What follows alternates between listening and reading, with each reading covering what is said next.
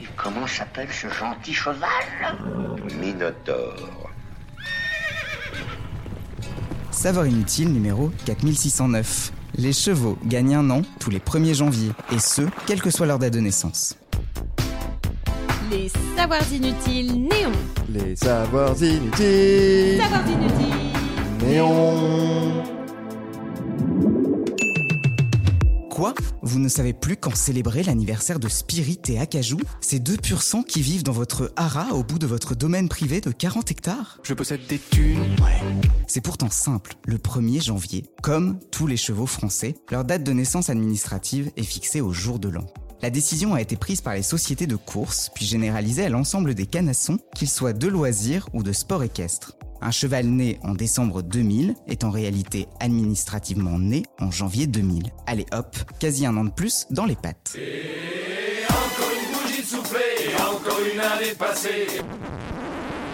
Et si vous ne connaissez pas la date de naissance d'un cheval, vous pouvez la deviner grâce à son nom. Comme pour les chiens, il y a une lettre associée à chaque année. On n'a gardé que les 22 premières de l'alphabet, parce que les noms en W, X, Y et Z, c'était un peu tiré par les chevaux. En 2021, la lettre est le L. C'est facile, moyen mnémotechnique, L comme liberté retrouvée après des mois de couvre-feu et trois confinements. Je suis libre. Je suis libre.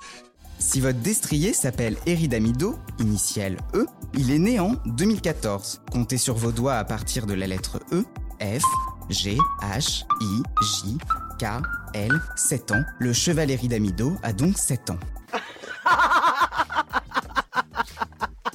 Attention, cette règle des lettres ne s'applique qu'aux chevaux de race inscrits au studbook et ne concerne pas les pur et les races arabes. Pour les pur l'éleveur propose un nom qui est approuvé par France Gallo, la société qui organise les courses nationales de plats et d'obstacles. Les pur ont une deuxième petite particularité qui les distingue des trotteurs, ils peuvent courir même après leurs 10 ans.